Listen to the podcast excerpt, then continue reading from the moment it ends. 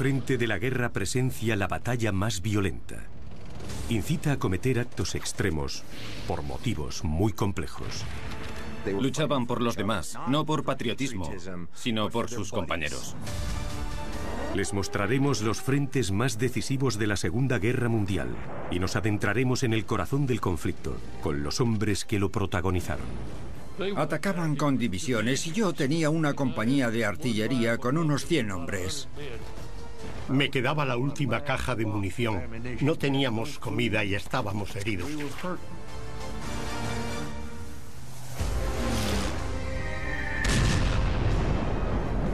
1942, la batalla de Midway. Un momento clave en la historia naval durante la Guerra del Pacífico entre Japón y Estados Unidos. Un acontecimiento que marcó un antes y un después en el frente de la batalla. Estás en un avión mirando hacia abajo, colgado de unas correas, a 550 kilómetros por hora, golpeando al objetivo en un abrir y cerrar de ojos. La carlinga se convierte en un arma decisiva. Hizo un trabajo excelente. Lanzó una bomba de 400 kilos donde iba a hacer más daño. Mitos, errores y motines definen el frente de la batalla de Midway como un momento decisivo.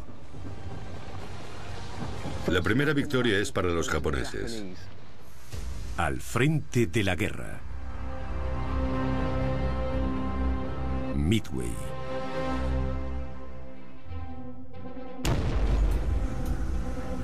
Junio de 1942. Los japoneses preparan otro ataque sorpresa contra los estadounidenses en el Pacífico. Esta vez su objetivo es la base situada en las islas Midway. Seis meses después del devastador ataque a Pearl Harbor, Estados Unidos todavía se está recuperando del duro golpe y tenía sed de venganza. Los japoneses vieron el ataque a Pearl Harbor como una forma de lanzar la primera piedra y paralizar el avance norteamericano. Encaja a la perfección con su modus operandi militar, el uso de ataques sorpresa al inicio de las guerras.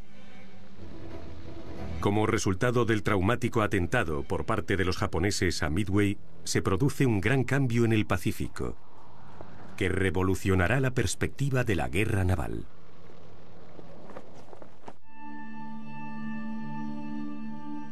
Los japoneses sabían que atacar a Estados Unidos suponía apostarlo todo al caballo ganador, sobre todo teniendo en cuenta el poder económico de la potencia occidental, pero iban a correr el riesgo.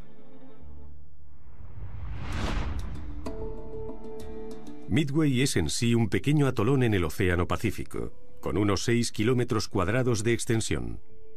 Su nombre proviene de su posición, aproximadamente a medio camino entre América del Norte y Asia, a 4.100 kilómetros al este de Tokio. Comenzó siendo un volcán, pero poco después se fue expandiendo hasta convertirse en un arrecife de coral en forma de anillo que rodea una laguna que incluye la isla San y la isla Oriental, hogar de una base aérea de Estados Unidos. Es un pequeño conjunto de dunas que sobresalen del océano. No hay agua potable. Las únicas habitantes son las aves migratorias y su objetivo principal es servir como puesto de advertencia y de avanzadilla a las islas hawaianas. Su posición es estratégicamente crítica desde el punto de vista estadounidense, aunque en realidad no haya nada. Su importancia estratégica lo convierte en el objetivo principal del almirante Yamamoto, cabecilla de la expansión imperial japonesa. Sabe que se alzarán con la victoria si destruyen a los buques de guerra más poderosos de Estados Unidos. Sus portaaviones. Yamamoto pensó que la única forma de destruir a los portaaviones estadounidenses localizados en Hawái era hacerse con parte del territorio. El verdadero poder de estas embarcaciones se reveló un infame día de 1941, el 7 de diciembre, cuando Japón conmocionó al mundo atacando por sorpresa el puerto de Pearl Harbor, en Hawái. Escuchamos un avión y momentos después una terrible explosión. Salimos corriendo del hangar y a unos 100 metros de mi posición todo estaba envuelto en llamas. Lo primero que vimos fue el avión que volaba en círculos con la insignia del sol naciente y supimos lo que había sucedido. En ese momento la vida pasa por delante de tus ojos. Miedo, ira, sorpresa. Todos los acorazados estaban en llamas. El Arizona, el West Virginia, el Tennessee, Nevada, Oklahoma, California. Una imagen devastadora que nunca olvidaré. No debemos olvidar lo importante que fue esa flota del Pacífico para el público estadounidense. Eran un símbolo del poder norteamericano, tanto militar como industrial. Esa flota era increíble, invencible, lo mejor que se podía construir. Y los japoneses la aniquilaron en un día. Los acorazados están hundidos o dañados, pero los portaaviones estadounidenses no estaban. La gran ironía del ataque a Pearl Harbor, por decirlo de alguna manera, fue que aunque los japoneses utilizaron este modus operandi bastante extremista, sus naves no lograron darle a ninguno de los portaaviones estadounidenses en el puerto. Mientras la Marina de los Estados Unidos tuviera a sus portaaviones o a sus barcos, podía pararle los pies al almirante Yamamoto.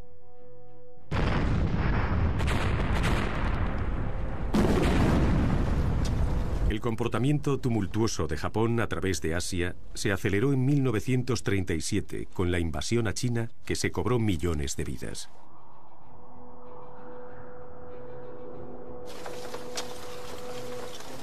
Antes de continuar conquistando territorio asiático, sus fuerzas imperiales subyugaron y aterrorizaron a los chinos.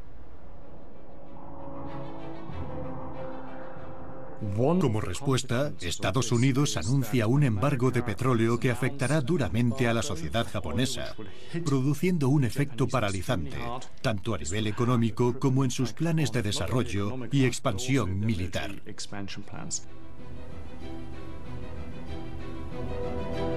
La respuesta japonesa al embargo de petróleo fue el ataque a Pearl Harbor. A mediados de 1942, el imperio japonés ocupa el sudeste de Asia, Malasia, Singapur, Hong Kong, Filipinas y varias islas del Pacífico.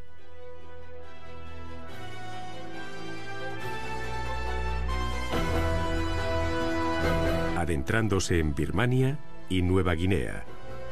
A principios de mayo, una flota liderada por Estados Unidos los ataca en el Mar del Coral, en las costas australianas. Fue una batalla entre las principales naves de ambos ejércitos, pero nunca llegaron a entrar en contacto entre ellas, solo sus aviones. Sus aviones se encargaban de todo. Mientras tanto, en el mar se desarrollaba otra gran batalla, esta vez entre los portaaviones. Un enfrentamiento caótico que deteriora y destruye dos naves japonesas, hunde un barco estadounidense y deja al USS Yorktown filtrando petróleo. Tanto en el Mar del Coral como en Midway, el frente de batalla se define por el alcance de ataque del ala aérea de un portaaviones, de 250 a 300 kilómetros, cuatro veces superior a la que disparaban los cañones de los acorazados más grandes.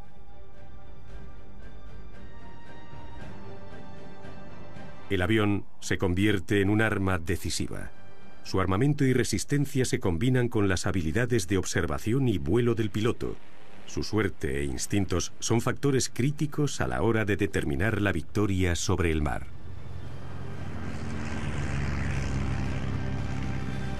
El poder aéreo de los portaaviones fue crucial y revolucionó la guerra naval al comienzo de la Segunda Guerra Mundial. Cuando las armadas se dieron cuenta de que podían poner aviones en buques de guerra, se les abrió un camino inexplorado. Buscaron formas de añadir bombas, torpedos y les dieron un poder de alcance mucho mayor del que disponían los cañones de un acorazado. El mar del Coral deja al almirante Yamamoto con cuatro grandes portaaviones. Su plan depende de que las naves estadounidenses estén en Pearl Harbor y solo respondan una vez que Midway esté ocupado. Cuando saliera la flota estadounidense, atacaríamos a sus portaaviones con un movimiento de pinza desde Midway. No esperábamos encontrarnos con embarcaciones enemigas ese día.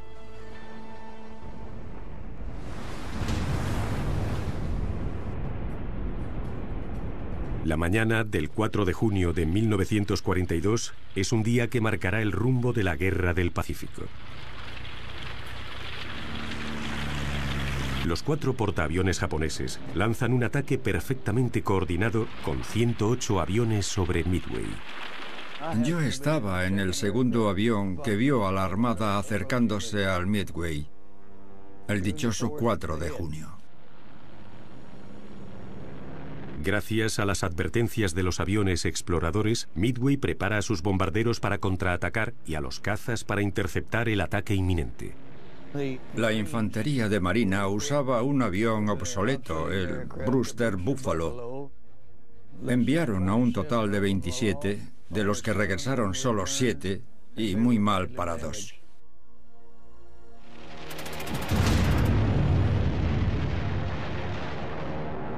Los cazas Cero tiran por tierra todos los intentos de la infantería de marina, destrozando a los aviones interceptores. Mientras los bombarderos japoneses prenden fuego a Midway, destruyendo hangares y depósitos de combustible. A mediados de 1942, en el aeródromo de Henderson, los marines estadounidenses que lo defienden tienen ametralladoras, y la mayoría de ellos estaban armados con un fusil M1 Garand, a gas, con un clip semiautomático de 8 balas. La primera victoria es para los japoneses. La infantería odia a los aviones, y esto es así. Un arma como esta es lo mejor para luchar contra otra infantería, pero darle a un avión en movimiento es casi imposible. Pero los marines tenían unas bajo la manga, las ametralladoras. Marcaron la diferencia. Acabaron con casi todas las aeronaves ese día. Derribaron o dañaron a 25 de los atacantes. Enviaron fortalezas volantes B-17 para seguir a los aviones que estaban luchando contra la flota japonesa. Nuestra gente en las islas trató de ayudar yendo tras sus barcos, pero esas personas no tenían experiencia en bombardeos navales, porque nunca había recibido un solo disparo de una embarcación japonesa. Obligó a los japoneses a retirarse y a maniobrar para defender su flota con cazas.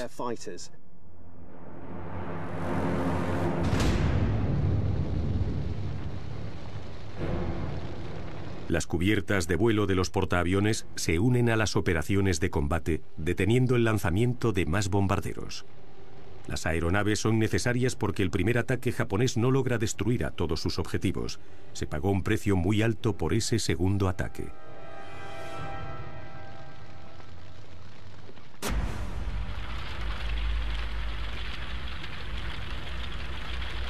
Con aviones de última generación, los pilotos más veteranos de Japón se preparan para la batalla.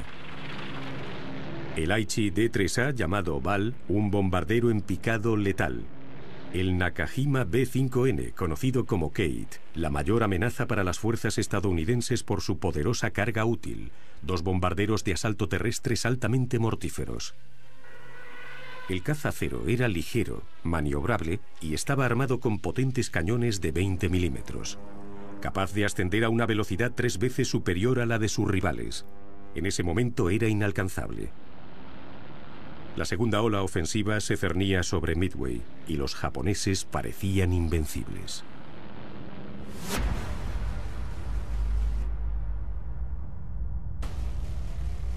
Las naves estadounidenses que creían que estaban en Pearl Harbor, a 1.700 kilómetros de distancia, se encontraban en realidad cada vez más cerca de su posición.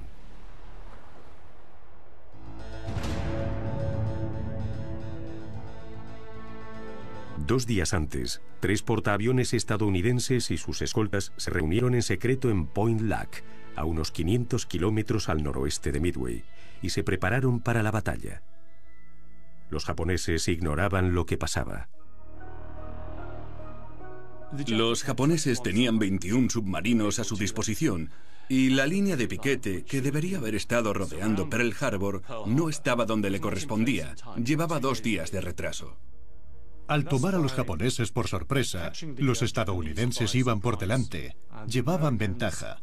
Tenían una oportunidad que no podían desaprovechar para vencer en Midway. La flota estadounidense evade el bloqueo enemigo alrededor de Pearl Harbor y se acerca contra viento y marea a Midway. Los estadounidenses atacan desde Midway y no logran ningún impacto en la flota japonesa a un gran coste.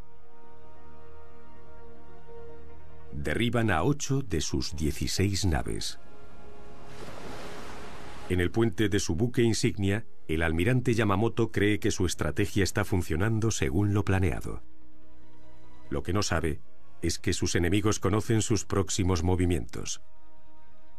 Los estadounidenses tenían en Midway unas bajo la manga. Durante el incidente de Pearl Harbor, el descifrado de códigos dirigido por el oficial naval Joseph Rochefort ayudó a interpretar mensajes encriptados y códigos navales del país nipón. Rochefort era un adicto al trabajo, un genio excéntrico con una filosofía simple y sincera. Si quieres ser un gran criptoanalista, estar un poco tocado ayuda. Un oficial de inteligencia tiene un único objetivo, decirle hoy a su comandante lo que los japoneses van a hacer mañana. Pero su equipo solo puede descifrar unas cuantas señales de radio japonesas y se exagera lo que los estadounidenses saben realmente. No es que los japoneses estuvieran enviando planes detallados de lo que iban a hacer exactamente, por lo que parte de este esfuerzo se dividía en descifrar el código y en resolver la información que se extraía de él. Un completo galimatías. Roseford pudo darle a Nimitz una especie de adelanto de lo que estaba a punto de suceder. El descifrado del código sugiere que los japoneses están planeando un ataque masivo, pero se refieren al objetivo con el término AF. Rochefort ordena a la base de Midway que comunique por radio que su sistema de purificación de agua se ha estropeado. Hubo un detalle. Este objetivo, al que los japoneses se referían como AF, se estaba quedando sin agua potable porque el destilador se había roto. Para Nimitz fue información suficiente para decidir que Midway era por lo que iban los japoneses.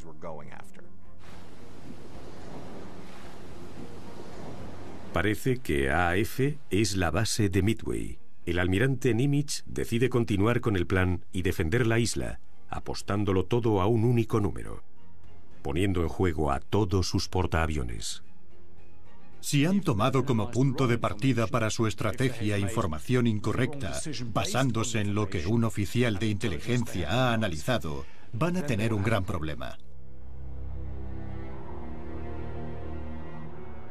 Las probabilidades de salir victorioso de Nimitz se ven diezmadas por el estado de sus hombres y barcos tras las pérdidas en el mar del Coral.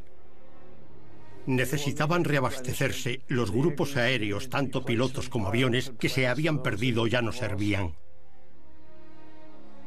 El 27 de mayo, el Yorktown llega perjudicado, filtrando petróleo a Pearl Harbor. Necesita casi 90 días para repararse. Pero el almirante Nimitz dice que debe estar listo en tres. El 30 de mayo zarpa hacia Midway, con los equipos de reparación todavía a bordo tapando los agujeros. Enfrentarnos a una flota japonesa completamente invicta y poderosa.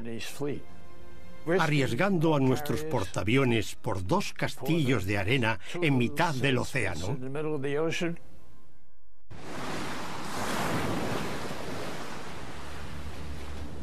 El Enterprise y el Hornet habían zarpado hacia Midway dos días antes. Después apareció el Yorktown, como por arte de magia. Así que ahora éramos tres y habíamos escuchado que había seis portaaviones japoneses. Se igualarían por fin los dos bandos una vez se uniese el Yorktown.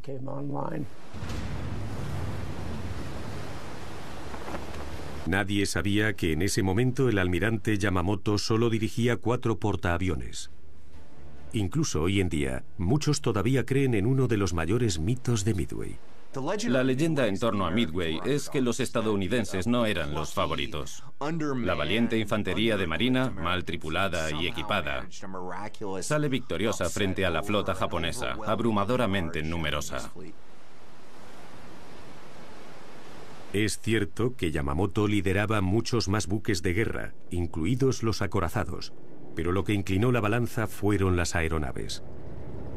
Los japoneses toman la delantera una vez más.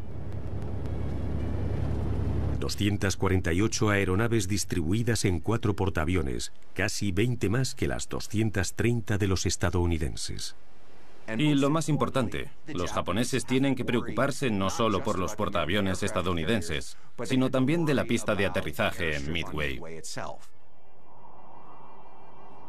El aeródromo de Midway despliega más de 100 aviones de caza. Esa idea fantasiosa de que Estados Unidos era superado en número y armas es una farsa.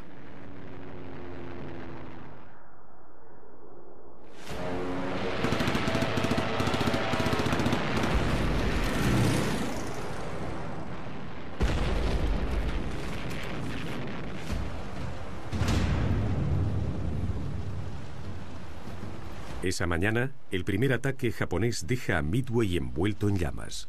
Es necesario un segundo asalto para arrasarla. El almirante Nagumo, subdirector de Yamamoto, está al mando de los cuatro portaaviones. Ordena que las aeronaves continúen bombardeando la isla. Se deshacen por fin de los torpedos antibuque. Nagumo no sospecha nada sobre la cercanía de la flota enemiga.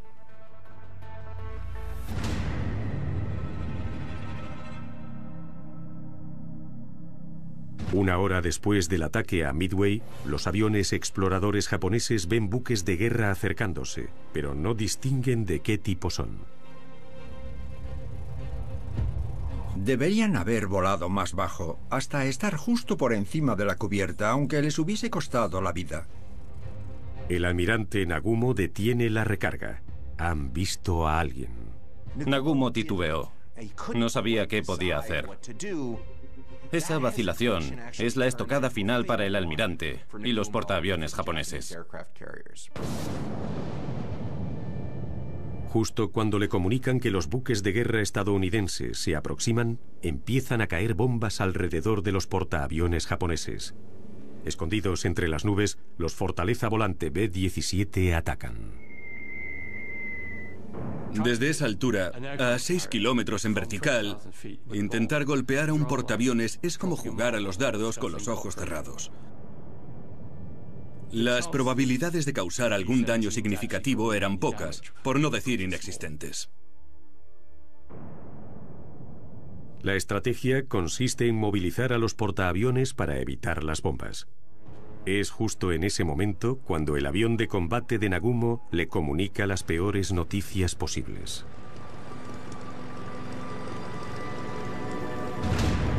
La flota enemiga está acompañada por la retaguardia. Parece ser un portaaviones.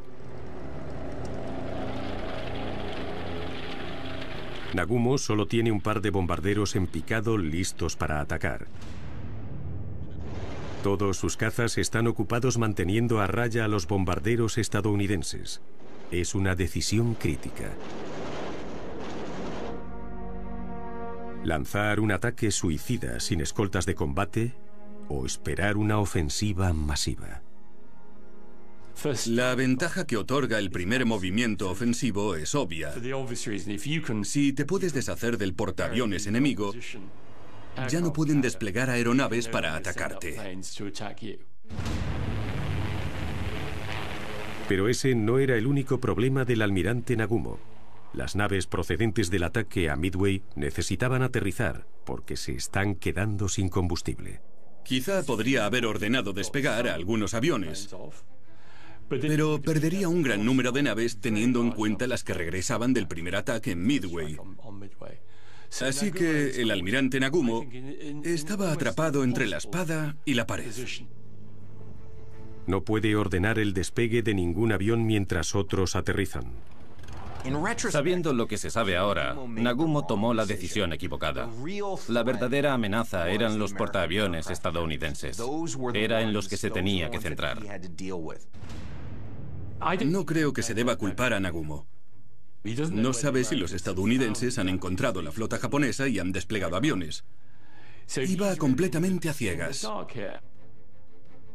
Pero si el almirante japonés estaba a ciegas, los aviadores estadounidenses tenían clara su misión, atacar. Los pilotos aprovecharon ese momento para despegar y acelerar sus motores.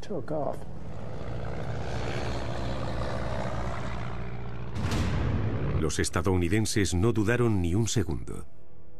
90 minutos antes de que fueran avistados por el avión explorador japonés, el Enterprise y el Hornet desplegaron sus aeronaves.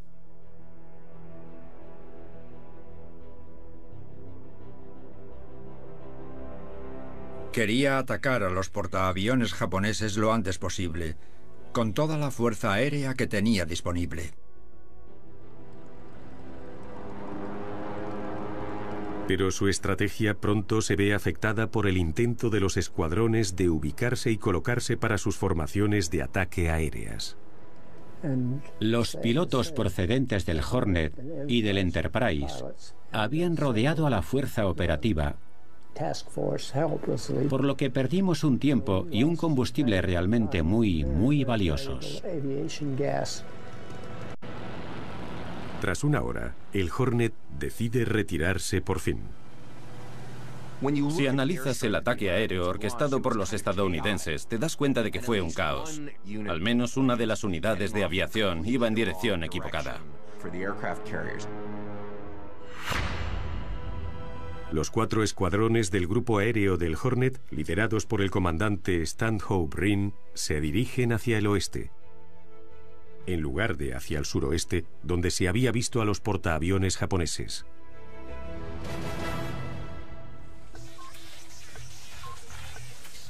Por razones que nunca se han explicado y probablemente nunca se explicarán, enviaron a sus pilotos hacia el oeste.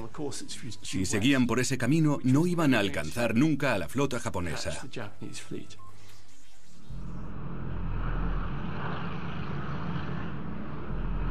Muy por debajo de los bombarderos del comandante Rim, los bombarderos torpedos del Hornet están dirigidos por el teniente coronel John Waldron. Rompe el silencio radiofónico.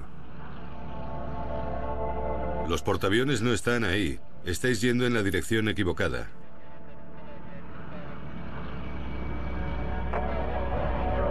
Id al infierno, sé dónde están y pienso ir a por ellos.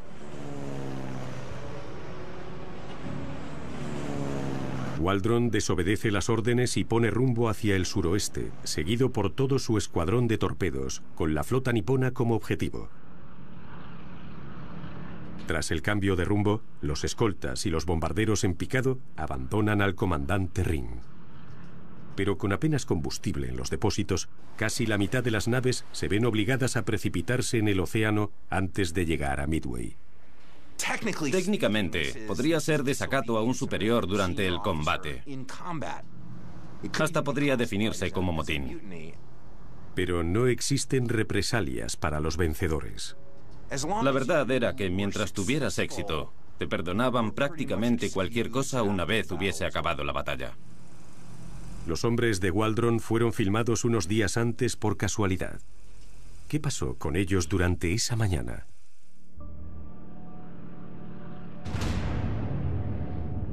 Después de 45 minutos, Waldron encuentra a los portaaviones japoneses. Sin ningún tipo de escolta o apoyo de bombarderos en picado, su escuadrón desciende 60 metros y comienza el ataque.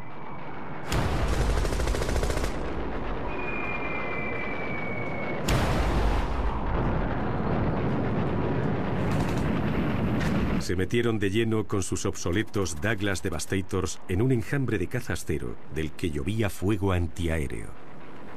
Fue un desastre. Esos aviones estaban ya destartalados, eran demasiado vulnerables. Los operadores de radio estadounidenses podían escuchar parte de las transmisiones de John Waldron. Cuidado con ellos. Atacad de una vez. Dos hombres al agua. Los ceros se abalanzaron sobre nosotros. Habría sobre unos 35.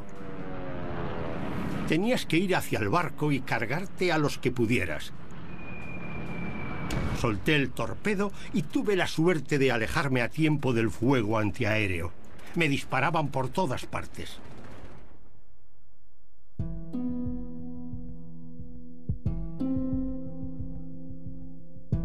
El alférez Gay es el único superviviente de esos 30 hombres. Su escuadrón no llega a alcanzar al enemigo. Están armados con el torpedo Mark XIII, al que ya se le habían detectado varias fallas. Hicieron pruebas. Era demasiado lento.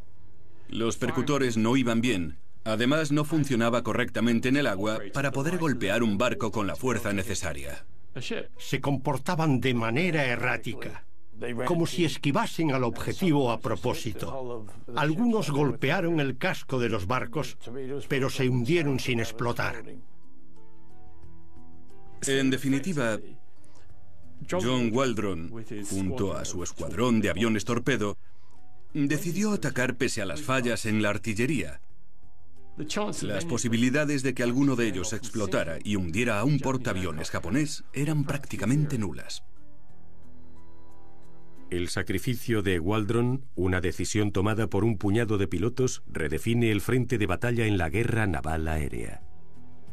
Los pilotos han tenido una experiencia en el frente completamente diferente a la que se encontraría un soldado raso del ejército de tierra, por ejemplo. De manera individual, los pilotos pueden alterar el curso de la historia y bajo las circunstancias adecuadas llegan incluso a determinar el resultado de una guerra.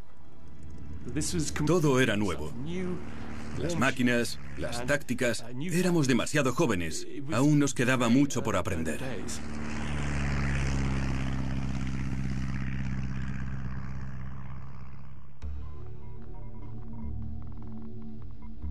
Una prueba más de esto es el segundo portaaviones estadounidense, el USS Enterprise. Acaba totalmente destrozado. Al igual que el Hornet, sus bombarderos en picado y cazas también perdieron la pista de las embarcaciones enemigas. Pero sus aviones torpederos las encuentran. ¿Acabarán igual que el teniente coronel Waldron? El ataque con torpedos Devastator del Enterprise corre a cargo del teniente coronel Eugene Lindsay. Comparte el mismo grado de locura que el ataque que dirigió Waldron. La mayoría de sus naves son derribadas y sus hombres asesinados sin causar daño alguno a la flota de Yamamoto. Parecía que la carga de la brigada era carne de cañón. Pero tuvo el efecto crucial de tirar por tierra la cubierta aérea japonesa. Se estaban quedando cortos en combustible y municiones. Necesitaban regresar a sus barcos para repostar y recargar. Dándoles una oportunidad perfecta a los estadounidenses para atacar con la única arma que funcionaba.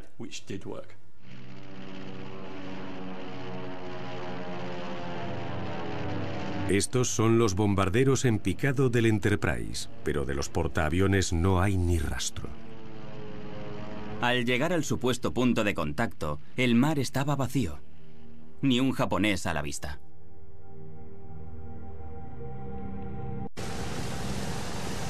Había una gran diferencia entre la modernidad y precisión del Dauntless SBD y la vulnerabilidad del Devastator.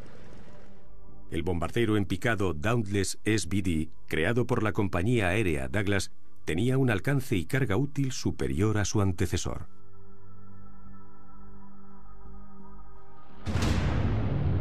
Se le conocía como lento pero mortal. Wade McCluskey lidera los dos escuadrones de Dauntless del Enterprise.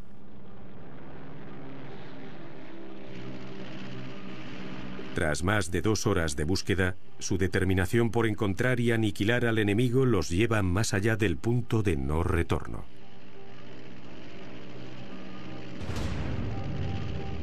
Todos sabíamos que no nos quedaba casi combustible para poder volver.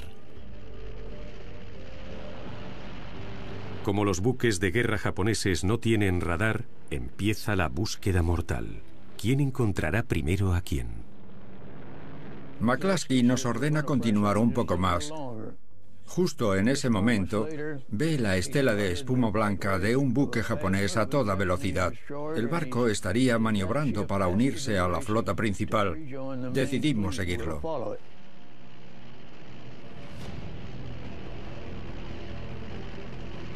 Apostando la vida de todos sus camaradas, McCluskey seguía por una corazonada. El destructor enemigo regresa con su flota, los cuatro portaaviones. Tenía los prismáticos prácticamente apuntalados a la cara. A unos 56 kilómetros vi cómo nos daban la bienvenida los portaaviones japoneses. Encontró a los portaaviones japoneses. Estaban perfectamente colocados para que les atacásemos. No tenían defensa aérea. Todos sus aviones habían sido derribados durante la batalla. Teníamos un tiro limpio. Acabaríamos con ellos en un abrir y cerrar de ojos.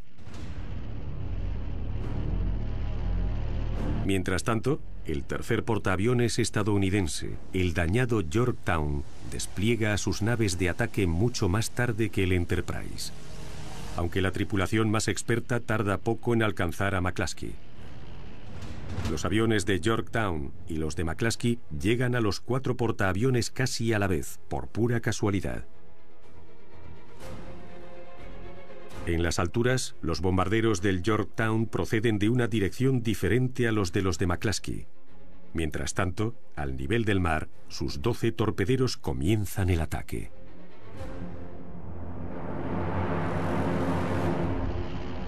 Esta vez están preparados. Vienen amparados por una escolta de combate.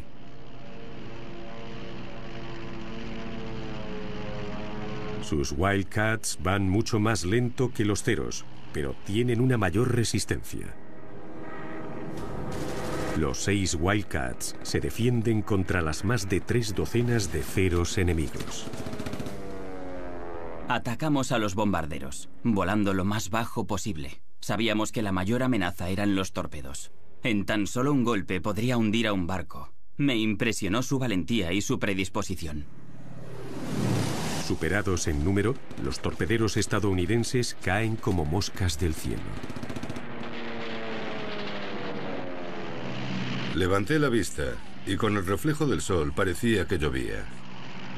Era como una cascada plateada de bombarderos en picado. Nunca había visto una aeronave tan magnífica. A 6.000 metros, McCluskey conduce a sus 30 naves en un vertiginoso descenso vertical hasta el portaaviones japonés más cercano, el Kaga. El bombardero se acercaba hacia nosotros. Como una araña descendiendo hacia su presa sin poder moverse en su red. A 760 metros de la nave arrojan bombas de 226 kilos. Tres se pierden en el océano, pero la cuarta impacta directamente en el Kaga. Era una imagen infernal. El barco estaba completamente envuelto en llamas. La cubierta estaba llena de heridos y moribundos, demasiado agotados para poder moverse. El bombardeo en picado es una de las armas menos comprendidas. Estás en un avión mirando hacia abajo, colgado de unas correas. En la batalla de Midway, los pilotos iban a una velocidad de 550 kilómetros por hora, golpeando al objetivo en un abrir y cerrar de ojos. Al menos una bomba alcanza la cubierta de madera y activa la alarma en el hangar. Tienes todos los ingredientes para que sea un completo desastre. El Kaga explota desde el interior. Todas las municiones se disparan y la nave comienza a hundirse totalmente. Todo en un instante.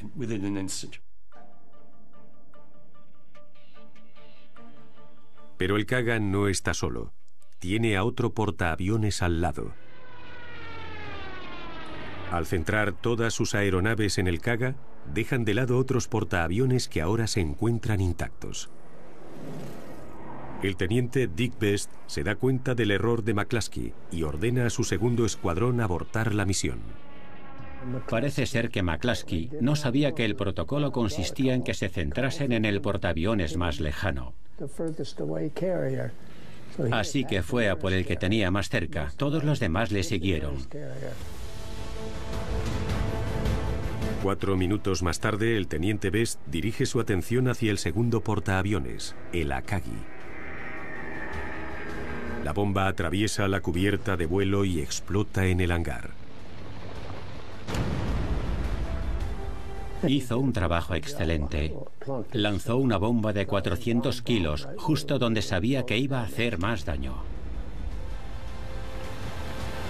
Cuando Best sale de su inmersión, ve un tercer portaaviones japonés que estalla en llamas.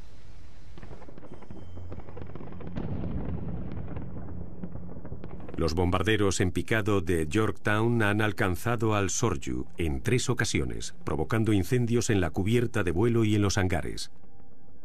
En tan solo un par de minutos, ocho bombas hunden a tres de los cuatro portaaviones. Al día siguiente, después de que se hundieran las naves, el almirante Spruance llama al almirante Nimitz. Le pregunta si con tres portaaviones tiene suficiente y por supuesto le dice que no, que quiere los cuatro.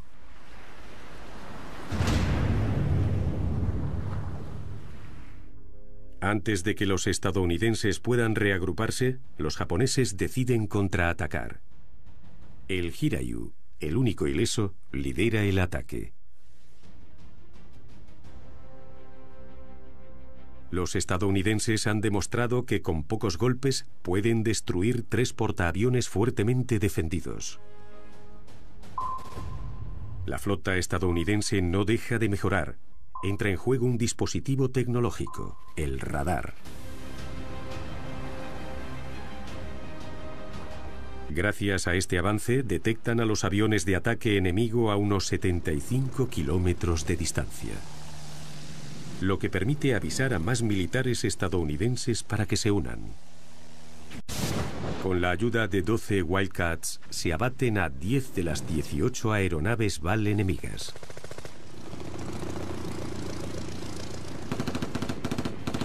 El Yorktown y sus escoltas derriban con fuego antiaéreo a otras dos más, que caen en picado envueltas en llamas. Los seis BAL supervivientes bombardean a las naves estadounidenses, impactando hasta en tres ocasiones, a 150 metros de distancia.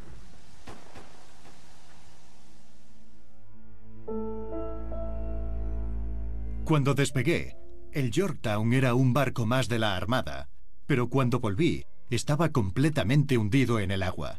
Volé lo más cerca que pude para echar un vistazo. Solo se veían cadáveres en cubierta. No había nadie a bordo. Era espeluznante.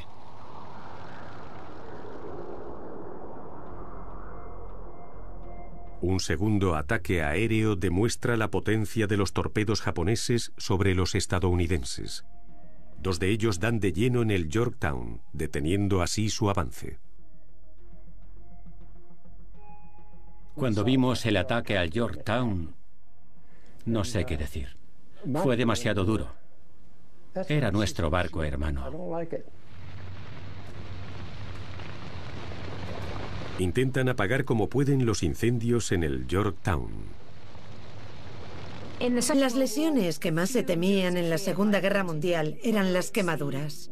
El fuego puede atravesarlo todo, desde la maquinaria en el interior de una aeronave hasta la cubierta de un barco. Todo queda reducido a cenizas. La recuperación y secuelas son lentas y muy dolorosas. No es solo que se pierda tejido epitelial, sino la respuesta del cuerpo humano a la quemadura. Eso es lo que condena al paciente. Cuando tienes una quemadura pequeña, el cuerpo reacciona creando una ampolla. Sale líquido de tu sistema inmunológico hacia la herida para curarla lo antes posible. Imagínate que te ocurre no solo en un dedo, sino en todo el cuerpo.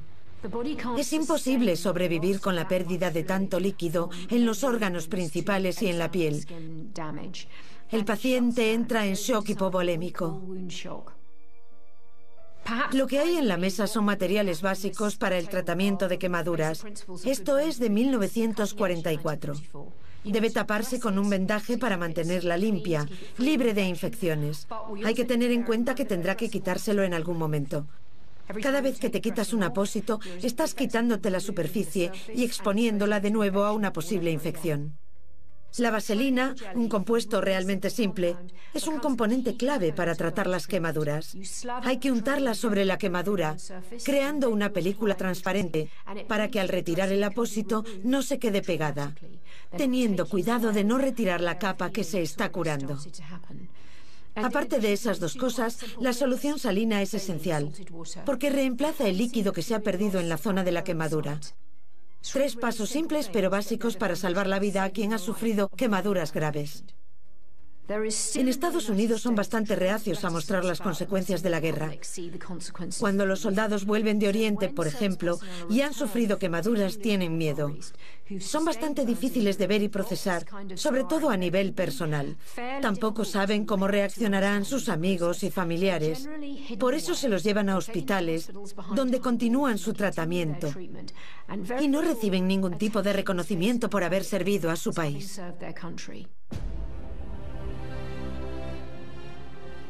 Mientras los equipos de control de daños intentan salvar al Yorktown, sus aviones y pilotos, todavía operativos, luchan contra los portaaviones enemigos, tratando de localizar al Hirayu.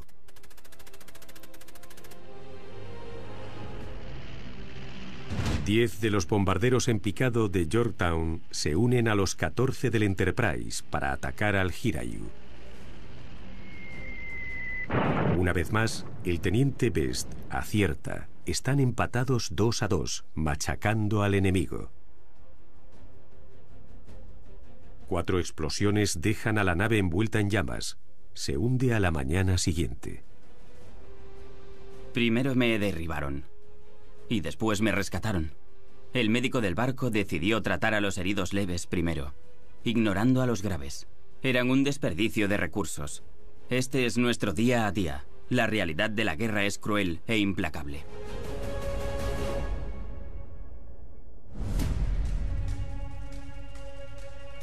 Mientras el sol se ponía sobre el Yorktown, el almirante Spruance toma el mando del Enterprise. Pero el almirante Yamamoto todavía cree que sus acorazados y destructores pueden igualar el marcador. El frente de batalla está determinado por el alcance de los cañones de su acorazado, considerablemente inferior al de los aviones estadounidenses, que ahora son inservibles en la oscuridad. Durante la noche, los buques de guerra japoneses intentan encontrar a los portaaviones estadounidenses.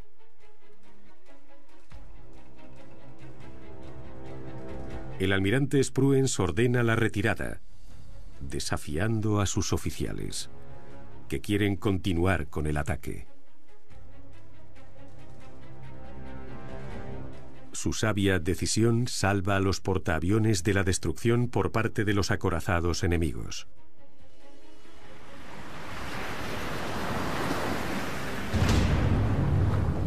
Esa noche, dos cruceros japoneses chocan causando una terrible catástrofe. Los aviones estadounidenses hunden a uno de ellos el 6 de junio. El crucero no dejaba de dar vueltas y de girar. Estaba descontrolado. Lanzábamos bombas a su alrededor, mientras la nave arrojaba proyectiles antiaéreos. Uno de ellos alcanzó a Sam. Nunca había sentido tanto odio hasta ese momento.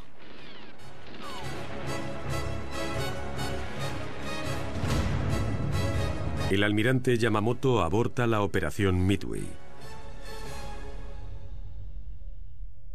Cuando regresamos a Pearl Harbor, nos recibió el almirante Nimitz. Estrechó la mano a cada uno de nosotros. Fue una gran bienvenida.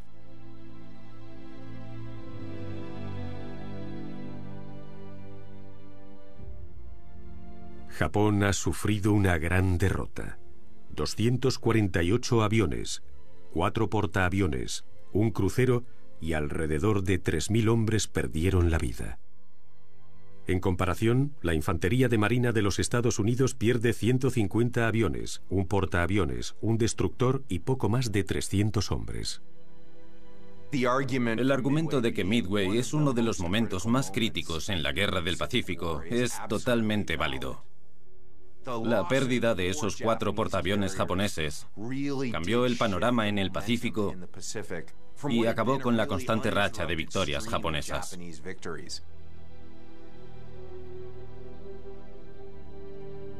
Los aliados aprovecharon el beneficio de esta situación frente al país nipón para tomar la iniciativa. Antes de Midway, los portaaviones japoneses eran quienes dictaminaban el desarrollo de la acción en la guerra entre Estados Unidos y Japón. Pero después de Midway, fueron los estadounidenses quienes llevaban la voz cantante. Cuando cambiamos el rumbo en Midway, fue un gran alivio.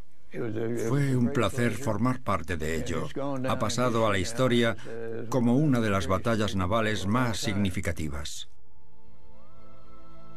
La trampa japonesa se convirtió en una emboscada estadounidense, cambiando el curso de la guerra naval.